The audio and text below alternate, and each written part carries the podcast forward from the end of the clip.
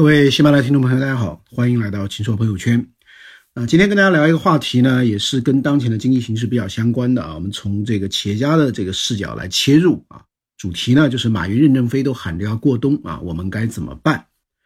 呃，马云呢是在这个今年一月八号啊，在湖畔大学他做了一个这个演讲啊，那么延续了他在今年初的浙商大会上的一个思路啊，也就是说这个现在是要寒冬了。这个什么样的人才能够这个活下来？因为上一次呢，在这个浙商大会的时候呢，呃，他说这个百分之九十的创业者失败都怪宏观经济啊。但是事实上呢，百分之九十的人的公司做的不好呢，跟宏观经济没有关系啊，跟自己的这个有关系。那么他而且呢说这个未来的经济形势呢依然严峻，不好呢是常态。那么这个企业家呢，这个时候你要发挥你的这个企业家精神。那所以这一次呢，在湖畔大学的会上呢，再次延续了这些基本的看法。呃，那么他对这些学员讲啊，二零一八年经济形势不好，你们能活下来，活得不错，啊，这个为什么活下来？一种可能呢，就是你确实能力比较强；那另一种可能呢，就是可能你的灾难呢还没有开始。所以呢，这个湖畔大学跟大家更多分享的是失败的案例、失败的教训，别人怎么失败，会不会发生在你头上？如果都没有发生在你头上，说明你还不够大，还不够成熟。所以他说，人一辈子绝大多数的时候都会生病，关键是看你怎么预防啊。那么这是讲目前的一个外部的形势。那么讲到这个对企业家的这个要求呢，他这次讲的比较多的是所谓企业家精神啊，这个也就是秦老师一直在研究的啊这样的一个领域。他说这个企业家啊，这个跟商人是不一样的啊，单纯在今天的中国做商人这个已经成为过去。那么未来的赢家呢，一定是企业家，必须要有家国情怀，必须要考虑组织，必须要考虑员工，要有使命。要有价值观和文化的管理啊，要战略的这个能力，也就是对未来的预判力，要战役的能力，也就是组织的能力。那么组织呢，要靠文化啊，战术呢要靠执行，要靠制度。所以他说呢，做企业家啊是非常难的。绝大部分的人呢，只能做一点小生意啊。有一部分人呢，这个可以成为商人。这是马云过去对于这个这个他的一个三段论嘛。就第一种呢是生意人，就是这个什么生意都做，唯利是图。呃，第二种是商人，商人就要开始讲诚信、讲契约啊，这个开始要想到呢，不输不做啊，开始要一定的专业性。那第三个境界呢，他是企业家，企业家会考虑啊长远的，要考虑价值驱动的，要有理念的等等等等。他过去一直讲这个东西，那这次呢也再次讲这样的一个理念了。那么他说这个湖畔大学呢，不是教大家怎么赚钱的，而是教大家怎么去创造价值。赚钱是容易的，但是持久的对社会、对客户。对员工、对企业这个创造价值，这个是非常难的。有的时候时代给你机会，你为社会创造价值，好好为社会服务。那有的时候呢，市场形势不好，没有机会，那你要为自己创造价值。什么叫为自己创造价值呢？就是打造你自己的核心竞争力，练内功啊，好好的修炼这个内功。所以他说呢，我们不是教大家怎么把企业做大，而教大家呢，把企业怎么能够做得更长，活得更好。那么他说，我经常讲，我们不能决定我们生在哪里，但是死你是可以做到的。你现在想死在医院里，那么你就每一天熬夜啊，每一天喝酒，你最后肯定是死在医院里面。你如果想很悲惨的破产，你把那些失败的企业的路径，你全部再去走一遍，那么你也就是这样一个这个路径。所以啊，性格决定这个命运。对一个企业来讲，性格呢就是你的价值观。你的价值观呢，决定什么样的人加入你的公司，什么样的人愿意跟你合作。你的眼光，你的胸怀，那么这些东西呢，很难去教的。所以呢，这是马云呢讲到，在目前整个经济形势下啊，这个更多的练内功啊，更多的弘扬企业家精神，他讲了很多的这个东西。那么这个任正非呢，最近的发言讲话呢，这个和接受采访呢是历史上最高的啊，最多的。那么其实，在去年的十月、十一月呢，已经有两个讲话讲到今年。二零一九年的经济形势以及华为要采取的应对措施啊，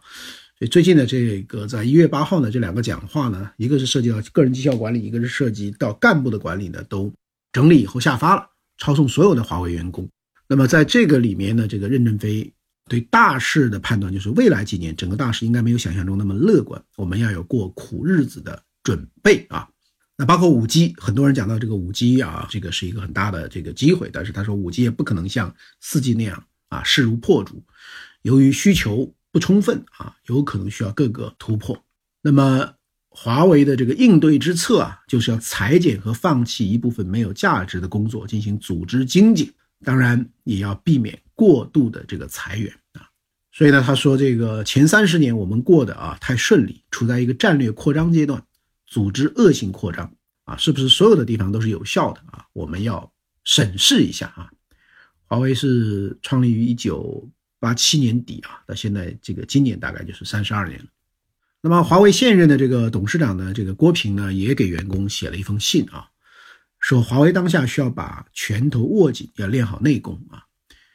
那么去年十月，华为的内部文件呢显示，华为在人力资源的缺口方面啊，要停止部分的社招，就社会招聘，而是以内部调配为主。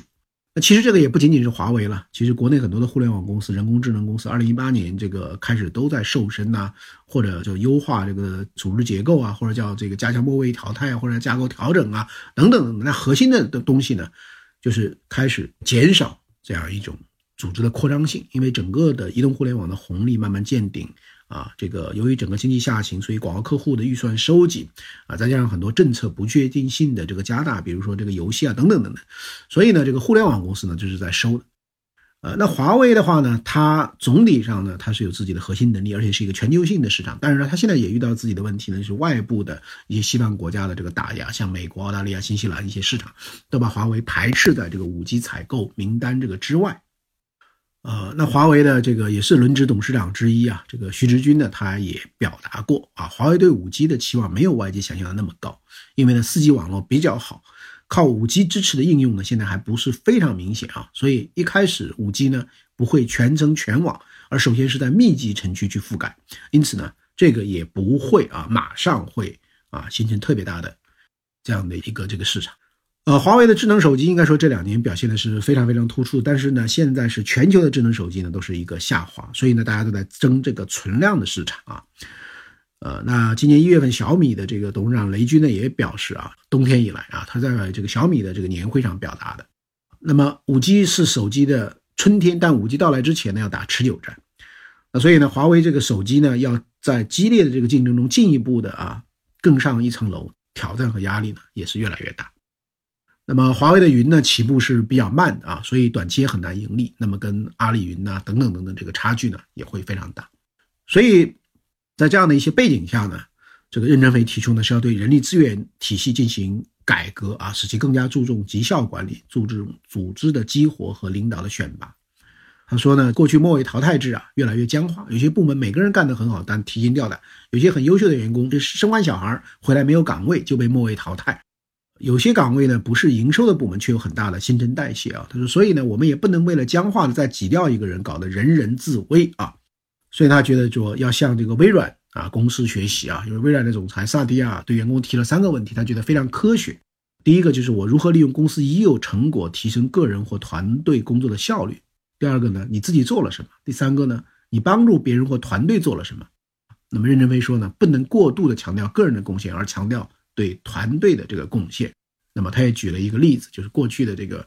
啊人力资源体系的这个机械啊僵化的一面，比如说华为内部的芯片设计部门海思啊，海思这个是啊专门做芯片设计的非常好的一个公司啊下属公司，那么他也搞这个末位淘汰啊，那么就把一些科学家呢，就是因为他这个比例，他一定要有一个比例啊，你一定要有人给评为 C，那么所以呢导致这些人呢就干脆离开华为了，离开华为以后呢，其他的公司还抢着聘为啊这个首席技术官。那么，这个任正非呢，在一月十七号呢，接受了这个啊一些国内媒体的采访。那么，在这个采访里面呢，他也说，华为接下来面临的一个巨大挑战呢，是去懈怠惰性，因为有一些员工有钱以后呢，不愿意去艰苦的地方干艰苦的工作啊，所以要通过自我批评才能去除掉这样的一种懈怠的情绪。呃，所以我们来看这个任正非总体的一个看法呢，就是还是比较辩证的啊。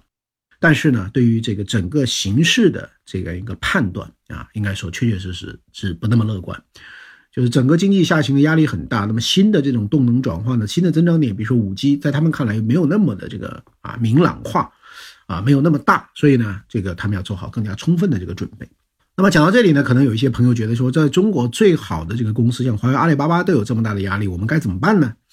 啊，那其实呢，我倒觉得大家呢不必要有那么那么大的这个压力啊。什么意思呢？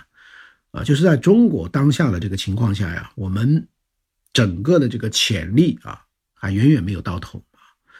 中国这个二零一八年的这个人均的 GDP 呢，大概这个啊九千多美元。呃，我这两天看了一下日本的数字，日本在二零一八年的估计呢，它的这个总的 GDP 呢会五万亿这个美元，那么人均的 GDP 呢是四万多美元，啊，那美国的人均 GDP 是五万多美元，所以你中国今天的这样的一个水平呢，大概也就是六十年代时候的，六十年代初的这个日本的这样的一个水平，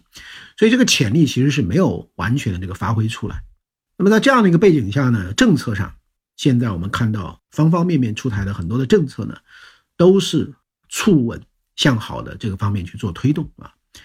所以李克强呢，在这个最近一月十五号主持的一个座谈会上呢，讲到这样一句话啊，让大家一定要这个去体会：说我们允许经济增速有一定的弹性浮动，但不能大起大落，更不能断崖式下跌。所以今年这个呃一开年他就去了几个银行啊，希望银行在。帮助这个普惠金融方面有更大的这个力度啊，那么这个说明了什么呢？说明了中国对于下行到一定程度的承受力啊，这个容忍度啊是比较低的，它不能够容许很大的一个下行，因为这个又牵扯到就业方方面面的问题啊。所以我觉得就是最近的这个资本市场呢，其实已经开始做出了一些这个表现啊。今年以来，这个资本市场反而是在啊这个反弹之中。啊，所以呢，我倒觉得说这个，我接触了另外的有不少的企业家就认为，在中国你永远不要忽视政府手里这张牌啊。可能现在打了这这组牌，你可能觉得没啥希望了。那政府的牌出了以后呢，可能这个结构会发生变化。为什么政府的牌还是有作用呢？就是因为中国的潜力还很大，所以政府的很多的这个项目，政府的很多资金运用，政府的很多这个政策啊，减负降税等等等等，它起来以后呢，它会把啊基本面产生一定的这个改变啊。所以，我想，对于我们的这个广大的企业来讲呢，就是一方面要有充分的心理准备，要韧性、弹性的准备；但另外一方面，不能够非常非常的悲观。那么这种时候呢，反而很重要的，我觉得马云讲的是有道理，就是更加的要考虑你能够为市场、为社会、为员工等等创造什么样的一个价值。那么这个时候呢，所以我想，我们所有的企业都会意识到啊，你在盲目扩张啊，这个是肯定是不行。这个时候专注呢，差异化、品质化。那么这样的话呢，才能够创造这个价值。所以从这个意义上来讲呢，一个比大、比快、比多啊这样的一个时候呢，啊其实结束了，而是应该比好、比精、比专，在这样的一个基础上呢，再实现你的增长跟发展呢，那这样才是会比较的啊这样的靠谱。